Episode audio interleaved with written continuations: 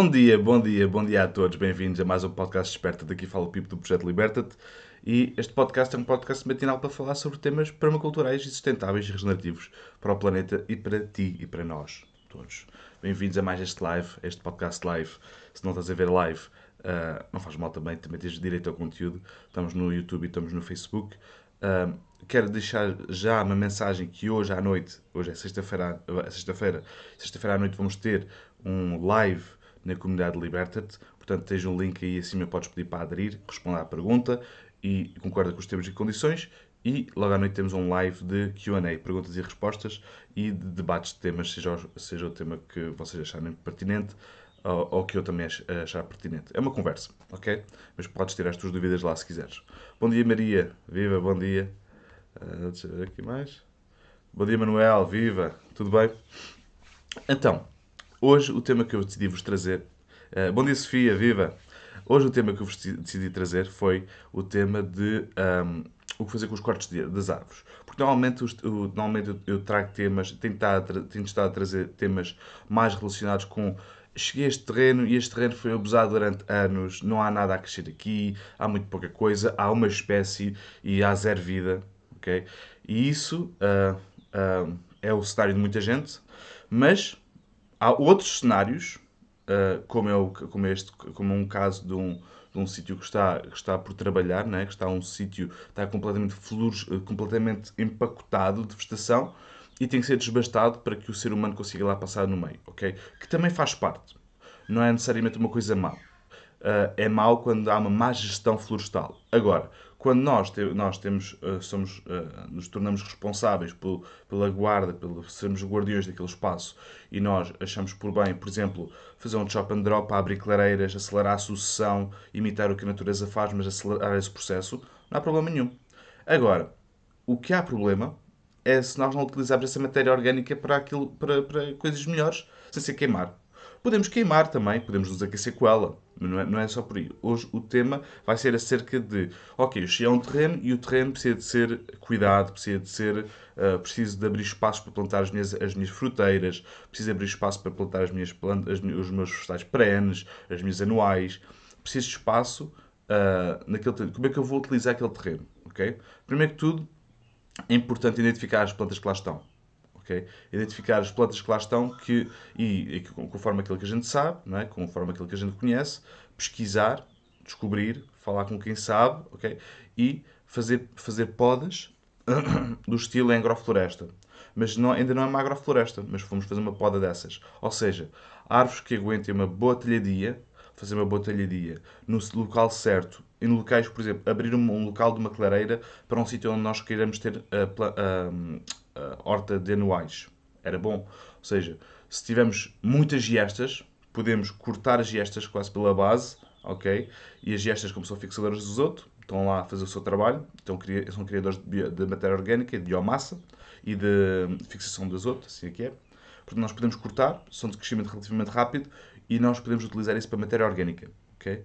Enquanto está a fixar o azoto, que é tão popular na permacultura, a fixação do azoto. As gestas fazem isso. Okay? são pioneiras, são plantas que fazem isso. Okay? Então, quando nós eh, estamos num, num terreno assim, de, assim, cheio, cheio, não é? cheio de plantas, o que é espetacular, nós temos que ter uma boa gestão hum, florestal antes de começarmos, em vez de desbastarmos tudo. Em vez de cortarmos tudo a eito e deixarmos aquilo em branco e começamos de novo. ok? Vamos trabalhar com o que lá está. Das melhores maneiras de fazer isso é se, principalmente se o, terreno, se, o, terreno tiver alguma inclinação. Não é preciso ter muita, alguma. ok? É tudo o que for cortado, tudo, toda a matéria que for cortada, um, colocá-la em curva de nível. Fazer uma linha, quase como se fosse uma cama de cultivo, em curva de nível. Vocês podem encontrar a curva de nível através do nível A, se vocês tiverem aqueles níveis A, não sei se vocês conhecem, pesquisem, que é num dos vlogs nossos nós estamos a mostrar isso mesmo.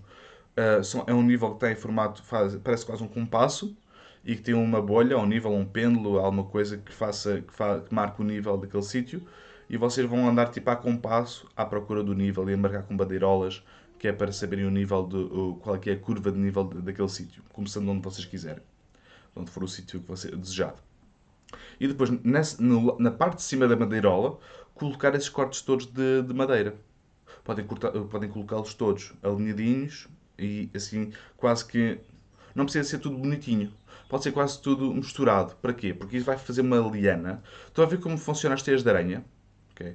Vamos querer fazer isso com os sedimentos de, que vão sair do, do, terreno. Ou seja, se, existe, se existir muita sedimentação, se existir muita queda de biomassa, de folhas, se for uma, um sítio bastante cerrado, ok? Essas, essas madeiras vão segurar isso tudo naquele sítio e vão, vão começar a compostar e vão fazer camas naturais ou iniciar camas naturais. Ou seja, depois podem, se quiserem, se quiserem, não é necessário, mas se quiserem acelerar, podem cavar um bocado por cima e pôr por cima da, da, da, da terra, da, da madeira. Porquê? Porque esse, essa madeira toda, como está toda embranhada, vai começar, vai, vai, vai segurar tudo o que iria parar ao fundo do terreno. Se for um terreno inclinado, então isto é um mimo. ok? Porque isto segura a, a matéria orgânica toda no, no sítio onde a gente quer, que é nas camas de plantação. Okay? Outra coisa que dá para fazer com, com, a, com, uma, com madeira é biochar, claro. Dá para fazer carvão, o carvão que vai fazer carvão ativado. Uma decomposição, não é? é aquele, vocês já, já, já fizemos também outros vídeos acerca disso e outros, e outros podcasts. Vocês podem, podem agarrar nas, nas vossas podas e vocês podem fazer carvão. Não é? Podem agarrar em dois bidons mas isso agora, agora é. Mas posso explicar rapidamente como é que se faz. É basicamente uma decomposição com calor. Seja, a madeira que vocês querem transformar em carvão nunca vai ter, nunca vai ter contacto com a chama, mas sim com o calor da chama. Quer dizer que se imaginarem um bidon de latão grande e outro mais pequeno por dentro, a vossa madeira de, de, de, carvão vai estar dentro do mais pequeno e a madeira de queimar vai estar entre os dois. Ok? Claro, com uma tampa e com uma chaminé okay? que é para os, para os fumos poderem sair. Se vocês fizerem de certa maneira, vocês podem devolver, a, cada vez que estiverem a queimar as coisas, queimar a madeira, vocês vão estar a, vai, haver uma, vai haver uma saída de dióxido de carbono. Vocês podem aproveitar e voltar a introduzir o dióxido de carbono e utilizá-lo como combustível no, no próprio processo, em vez de desperdiçar o dióxido de carbono para a atmosfera. Não dá para fazer isso. Mas é altamente porquê? Porque depois de vocês terem o carvão ativado, o carvão, vocês podem ativá-lo como quiserem. E, e, a beleza do carvão, quando está assim, quando está em carvão, é que demora muito, muito tempo a, a decompor. Ou seja, se vocês uh, quiserem inoculá-lo como, como se fosse uma bateria, ok? Se for, imaginem, uh, estão a fazer um bokashi, ok? E agora que já é tão popular, já, estou, já, já falo disto constantemente. Vocês estão a fazer um bokashi Uh, vocês estão a fazer, que é basicamente um preparado à base de microbiologia da floresta.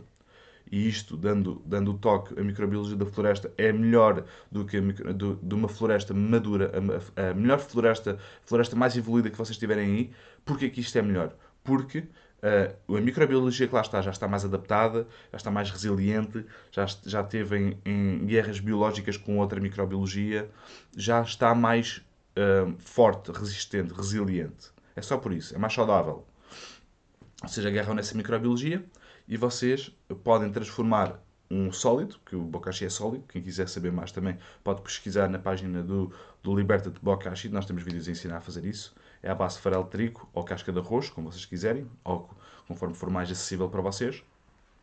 E depois fica sólido, fica assim um, um, um, um farelo, assim com um cheiro a mosto, né? cheiro a doce, a doce mas fermentado, e fica quase. Há, há partes que ficam assim grumos, é? por causa dos fungos e assim. E vocês podem utilizar, agarrar nisso e colocar em água e ativar esse, esse bocachi em água.